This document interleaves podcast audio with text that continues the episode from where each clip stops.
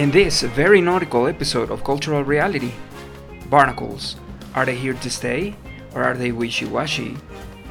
Also, while we compare and contrast barnacles with humans, we discuss different kinds of attachment between people. Welcome, this is Moses. I am the new host of the English episodes. I hope you like what I have prepared for you. Let's start.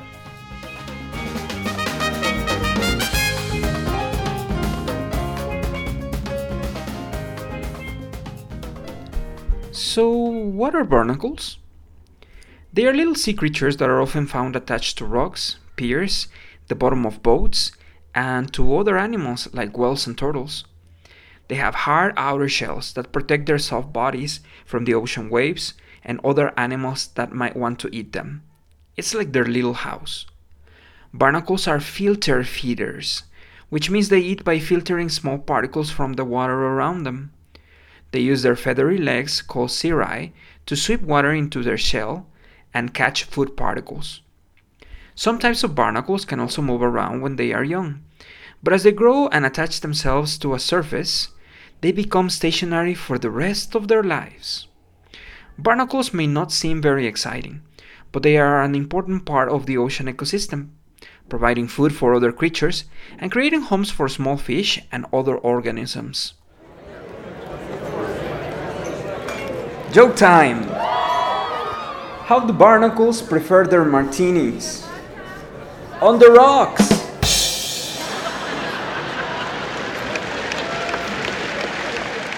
Barnacles are crustaceans related to crabs, lobsters, and shrimp.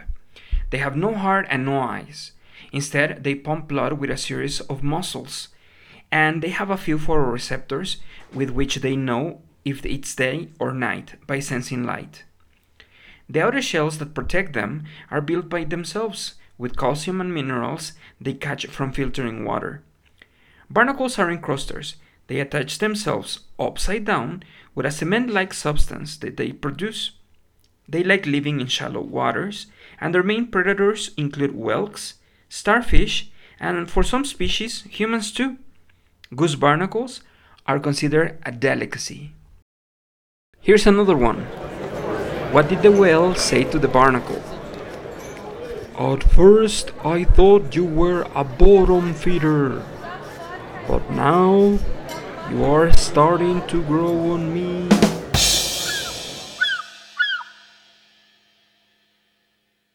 Today's guest is none other than ChatGPT. Welcome to our podcast.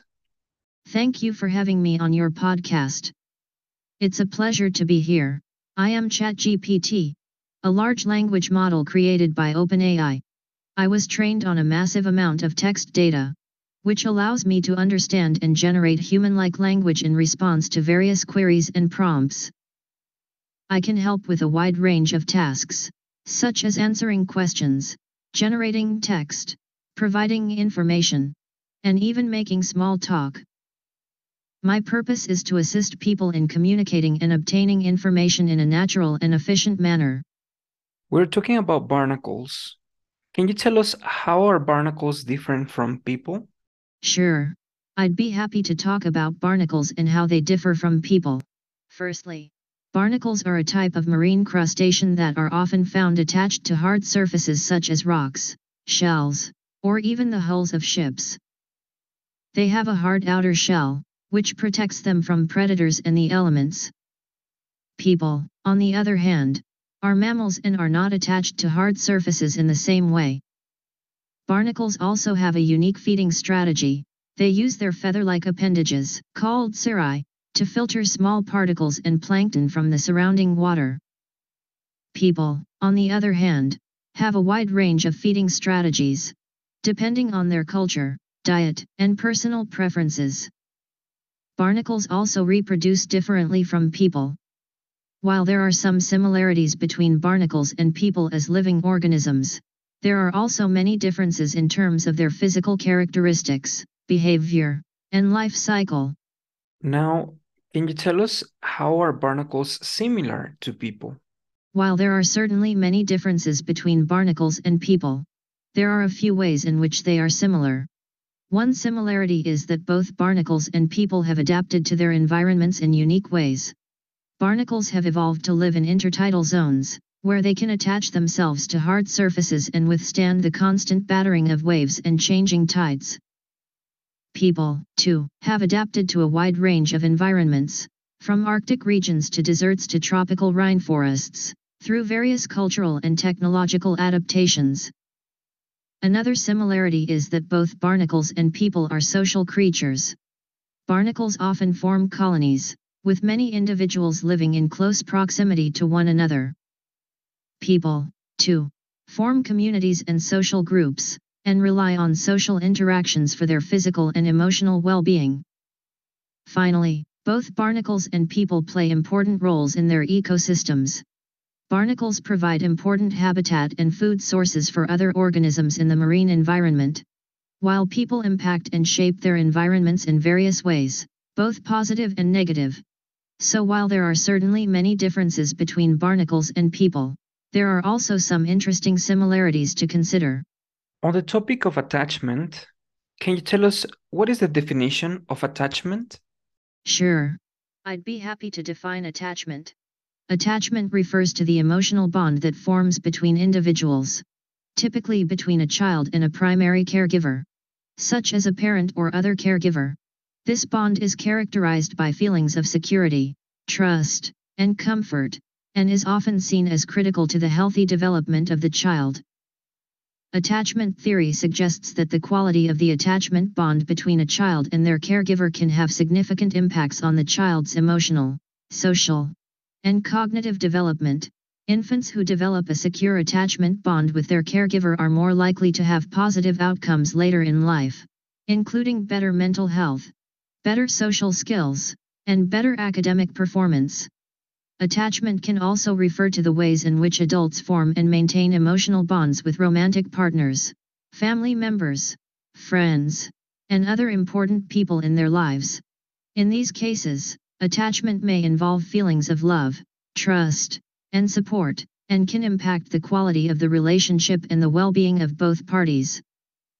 Overall, attachment is an important aspect of human development and relationships and can have significant impacts on individuals' emotional and social lives.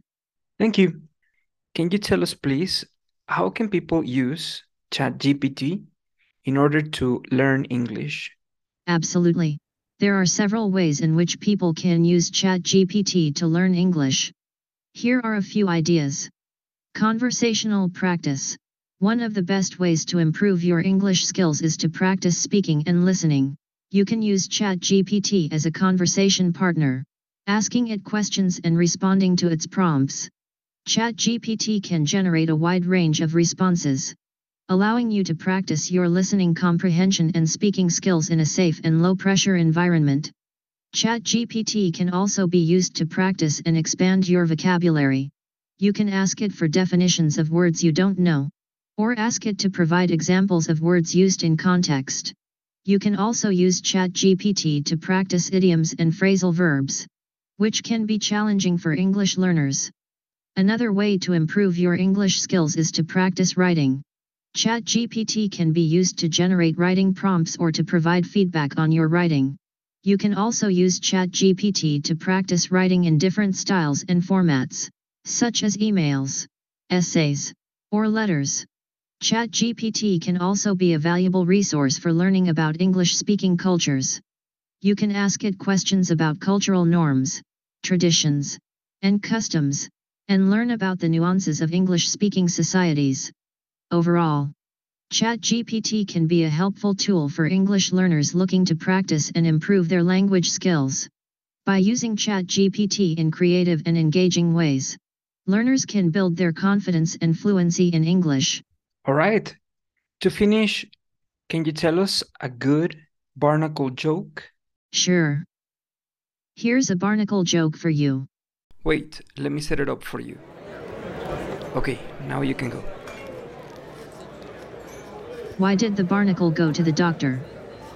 Because it was feeling a little shellfish. I hope that joke made you smile.